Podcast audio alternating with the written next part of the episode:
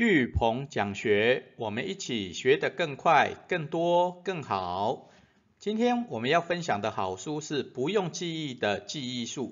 好，它是日本号称最会经营网络，也是最会输出的精神科医师化泽子苑。哦，熊卡巴萨瓦。哦，他习惯每年都要写三本书。好，到现在已经出了二十八本书。哦，那在日本的 Amazon 商业书籍里面，哦，它都是畅销书，哈，第一名。哦，那他去年出了最在台湾出了最高学习法的输入大全，还有最高学以致用法的输出大全，好，在台湾也都是畅销书。好，那这一本书不用记忆的记忆术是由平安文化出版社于二零一六年十二月二十七号。哦，写的一本书，哦，所以不用记忆的记忆术，哦，是他去年写的输入跟输出大全的，哦，前身，好，所以这本书很重要，好。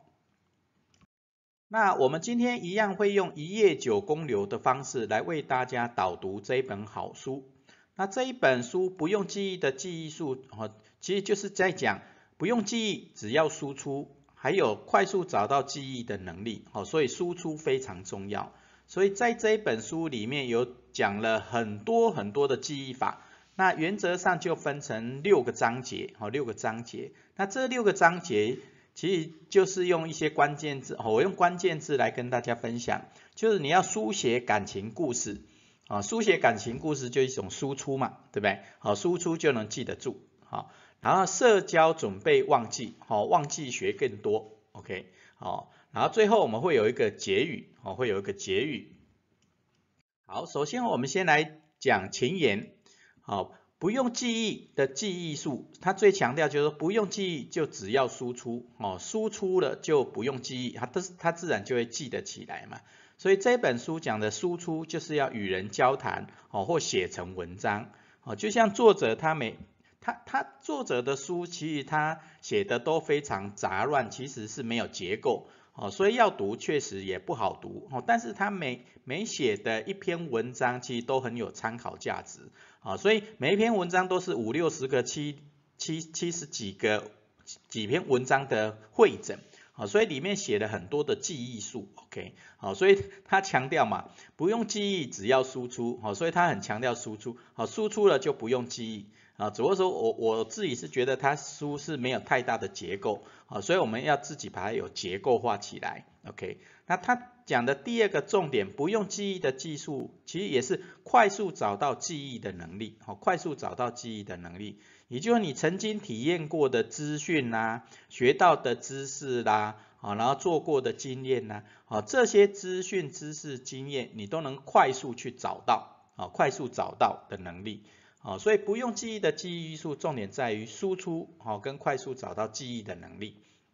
好，那我们来看它怎么输出的哈。那第一个部分叫书写感情故事，哦，也就它每一个篇章都有教分享了写了好多的记忆术，哦哦，那这些记忆术，第一个就是书写，好，第二个是运用感情来记忆，第三个用故事来记忆。那首先书写。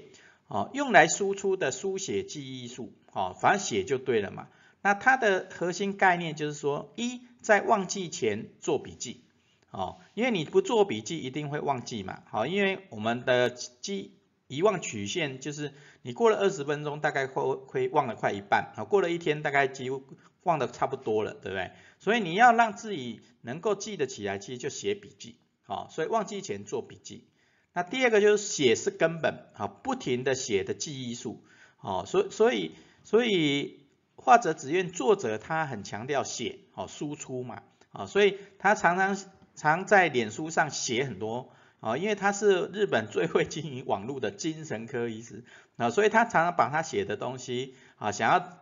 想要记的东西，其实都是写在网络上、脸书上，OK。所以他强调写是根本，反正不停的写就对了，好，不停的写就对了。然后第三个是活用记事本，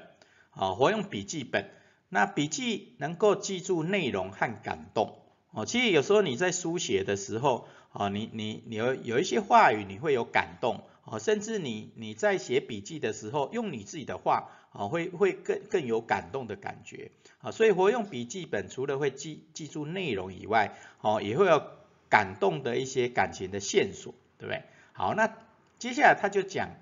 第二个。强化记忆的感情记忆术，好，操控感情的记忆术，OK，好，所以感情就是你的各种的感觉嘛，所以它里面也有讲讲到很多透过感觉操控感情的记忆术，哦，那我把它整理成三个，第一个就是要适度的紧张，哦，就能记得牢，哦，适度的紧张就能记得牢，哦，很多就就太过放松了，你当然就记不住，啊，所以例如说你要上台前。啊，你稍微有紧张啊，你就记得住。然后要交作业了啊，稍微紧张，你就会记得住。对。然后第二个就乐在其中，就能轻松记忆。我们前面学过大脑啊跟记忆的相关的几本书，就是你越放松越快乐啊，那你你的记忆的能力就越强啊，能够记的东西就越多啊。所以你常常去回想一些快乐的事啊，你的记忆通常就很快就浮现，对不对？所以乐在其中就能轻松记忆。那第三个就把逆境的那一种感觉，逆境的能量活在工活用在工作中。哦，逆境的能量包含我们呃遇失失误啦、错误啦，好或失败啦，啊，那这些都是能够产生一种感觉，对不对？那这种感觉你就会记忆深刻。啊，不管你遇到什么样的事失败啊或挫败，好或或做错了，对不对？那这种感觉特别深刻。那这种感觉特别深刻，你就会记忆就会越越强，对不对？所以就要把那种遇到挫败的失败的感觉的这种能量，哦，活用在工作中，哦，反正你就是就是会会为了要避免失败，你就会越越强化每一次做的步骤，哦，做的东西，做的方法。对不对？那这样的能量用在工作中，你就可以记更多。OK，好，所以不要害怕失败，不要怕犯错。哦，这前面我们在大脑的几本书也都有讲过。哦，大脑喜欢犯错啊，犯错当然它的记记得更多，记得更牢。OK，好，那接下来第三个，大人擅长的故事化记忆术。哦，故事化记忆术。好，因为你你在讲故事化，把它故事化的时候，你说得出理由，哦，就能留在记忆里。好，你在说故事的时候，常常会会有一些理由或有一些前后的关联。那透过这些关联故事化，你就更能够记忆，对不对？OK，所以说得出理由就能留在记忆里。那第二个，无论任何的体验，只要把感想告诉别人，你也会记得住，对不对？啊，所以你你学到了什么，看到了什么，听到了什么，分享就对了，OK，啊，那只要把这些感想告诉别人，啊，你的记忆就深刻，啊，那告诉别人，当然除了用讲的，你也可以用写的，对不对？OK，啊，所以只要把它写出来，讲出来，好，你的记忆就很深刻，OK，好，第三个叫教导别人，就能超清晰的留在记忆里面，好，我们前第一本书里面讲到那个。呃，费曼学习法重点就是在输出嘛，或以教代学，OK，好，以输出倒逼输入，好，这个概念都是一样的，OK，所以你要能够教导别人，你就能够更清晰的把这些内容全部留在记忆里面，OK，好，好，教导别人就能清晰的留在记忆，好，那这前面三个就是不用记忆的技术的，不用记忆的记忆术的三种输出的方法。好，一个就是书写，写就对了。好，一个运用感情，好，那就能够记得牢。那只要能够说出故事，好，就能够留在记忆里面。好，那接下来三个记忆术叫社交准备忘记。哦，社交准备忘记。那社交的部分，它讲的其实所谓的社交，它当然不讲的内容讲的其实不是人与人之间的交流，而是透过社群媒体，啊，包含脸书啦，包含奈啦。啊，在日本叫什么 SNS 的软体，OK？那这些脸书啦、奈的社群软体就是一种社交记忆术，好，那这种你常写脸书、常常写奈，你就获得无限记忆，对吧？无限记忆，好，所以社交记忆术或社群软体的记忆术很重要啊。第一个他讲的就是写日记就能训练记忆力。哦，他所谓写写日记是是写在脸书，好，把脸书当成写日记，啊，把脸书当成写日记，哦，就像我每天都会在脸脸书上面剖文，哈，例如说每天卜好卦，哈，也是要做记忆，啊，那每天分享一些，啊，今天经历的是、看见的人，哈，用一张照片，哦，来写日记，啊，那这些在脸书上写日记，边写你其实在训练你的记忆力，啊。所以，所以在脸书上写日记真的不错哈，反正反正我们的日记说实在看的人就是我们的周遭的人嘛，对不对？那在所以也不用怕被别人看到你写的东西是什么，反正写就对了。OK，好，把脸书当成写日记的一个地方。那你你写的过程中，你就会去把文字结构化也好，故事化也好，那这些都是在训练记忆力。那第二个就写脸书。它脸书里面有一个动态时报，动态时报就你你去年的今天、两年前的今天、三年前的今天发生了什么事，所以它会帮你记忆。啊，所以脸书我是觉得最大的好处是在这里，它有个动态时报、动态回顾，哦，那它就会提升你的记忆力，或者或把你的记忆的东西写下来，对不对？就像他前面讲的，啊，你你写脸书的时候就是不用记忆，只要输出嘛，好，输出写脸书就是输出，对不对？然后透过动态时报那个就快速找到记忆的能力啊，你每天就脸书看看动态时报啊，动态回顾哦，动态回顾那里就会看到你的记你过往的各种的记忆，对不对？好，那第三个是以输出为前提来均衡的输入啊，这也会提升你的记忆。哦，所以他这里的讲讲的意思就是说，不管你在脸书也好。啊，不管你要写的任何东西，或我们现在写那个学思型日记也好，它强调一个就是要以输出为前提，好，以输出为前提来输入嘛，好，那我们一般人大部分都是输入太多，对，其实他这本书有有有一段话讲的不错哈，百分之九十九人都在输入，只有百分之一的人在输出，那只有百分之九十九的人。呃，出钱，那只有百分之一的人赚钱，哦，所以你要当百分之一输出的人去赚钱，还是要当百分之九十九输入的人去花钱，去不断的去搜寻资料、学东西，对不对？哦，所以你的输出越多，你就是那个百分之一的人，对，好，那你你能够不管赚钱也好，或创造价值也好，好或帮助别人变得更好，都是我们要的嘛。所以以输出为前提。好，然后均衡的输入，哦，其实才会更均衡了。好，所以也就是说，不要一直都是在输入，一直在学习或一直在在付，因为你你太多的输入，有时候你必须要花钱，对不对？那你输出，有人觉得你不错，哦，就会花钱跟你买，对不对？好，所以你就会创造出价格跟价值。OK，好，所以。所以获得无限记忆的社交记忆术，最主要是在讲脸书或社群软体的，把脸书当成日记来写，然后透过脸书的动态回顾去去了解你过去的各种的记忆，OK，然后这种输出为前提的社群媒体的写作法，好可能会创造未来的很多的价值。好，那接下来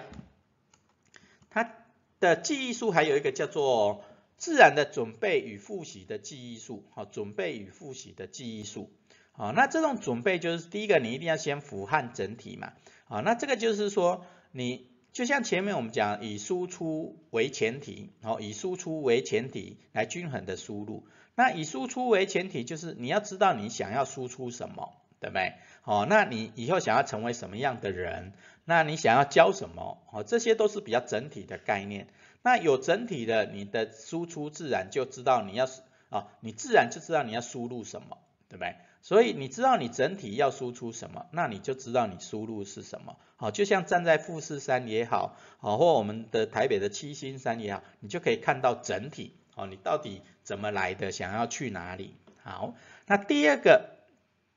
光整理不会忘，啊，光整理就不会忘。哦，真的就像我们写学思型日记啦，写九宫流读书笔记呀，你只要写下来，整理下来，或用九宫智慧卡写下来，你只要写下来，在整理的过程，哦，你就不会忘啊？为什么不会忘？因为你已经把它写在笔记了嘛。哦，即使你忘记重新看一下笔记，你就会提起记记忆，非恢复记忆，对不对？所以这种笔记会诊的记忆术真的很重要。哦，就像我很强调，就是说，不管你在写读书笔记也好，或是说知识萃取的笔记也好，第一页都是目录，对不对？那目录就会去帮你提取记忆，然后去引导你后面的各种的知识的整理，对不对？所以这就前先前面讲了俯瞰整体，好，就是做目录的意思。好，那强他这本书有强调复习的记忆术。啊，他一周内复习三次，好，它叫一三七记忆术，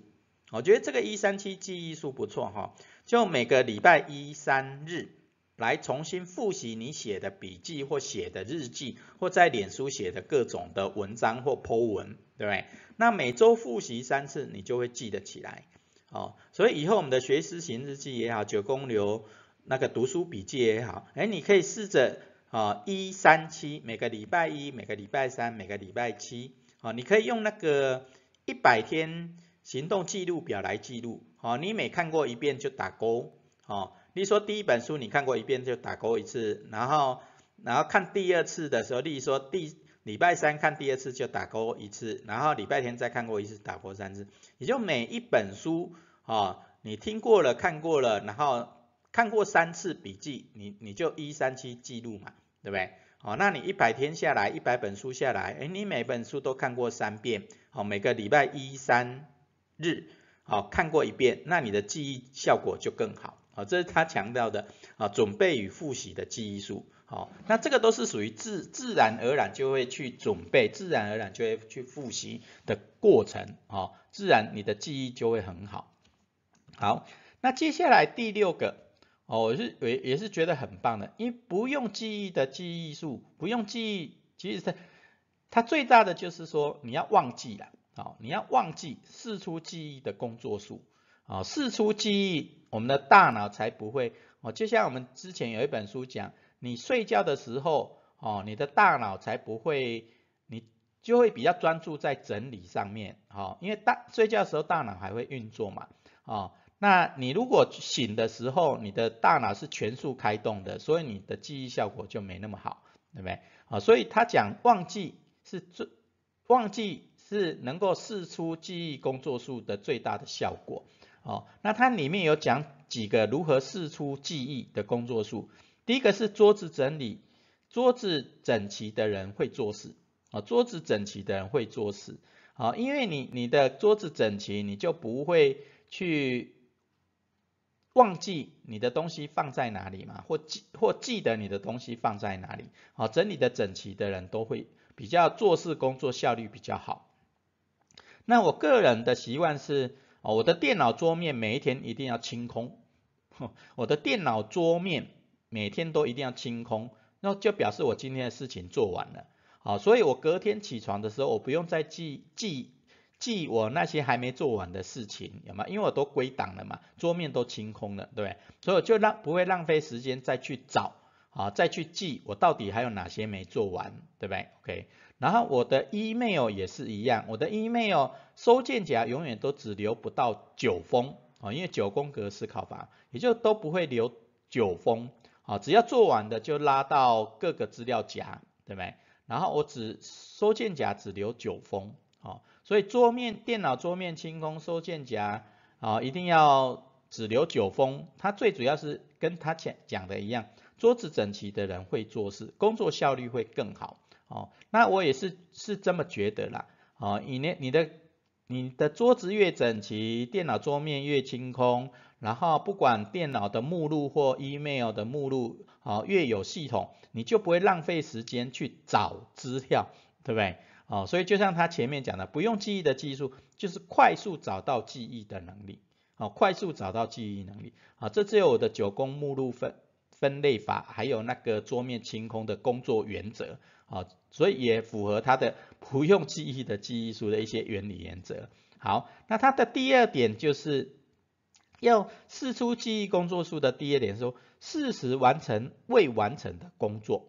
哦，适时完成未完成的工作。好，因为你未完成，你就会一直想要去记它嘛。那你还没完成，你一直想要记它，就会提取记忆，你的记忆当然就会越记得住，对。但是你一直把它放在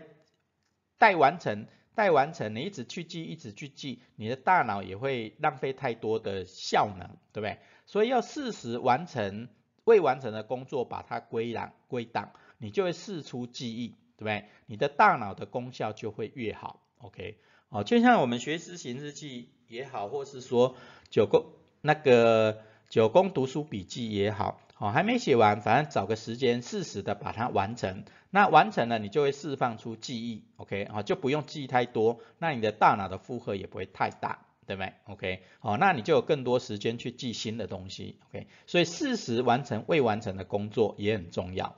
那第三个最后一点就是把在意的事情全部写出来，啊，把在意的事情学全部写出来。哦，就像我们这次学习教练一百计划。为什么要每天都要写学思型日记？啊，写学思型日记就是要把在意的事情全部写出来。好，那你写出来，你就会释放记忆嘛。那也就是你写在学思型日记也好，那个九宫流读书笔记也好，你写下来，你就可以忘了它，对不对？因为你随时要提取记忆的时候，你只要把你的笔记日记拿出来，哦，你就可以记起来了，对不对？哦，所以随时把在意的事情全部写出来，写出来就对了。哦，写出来你就可以释放你的记忆，你就可以学更多，记更多。OK，反正你要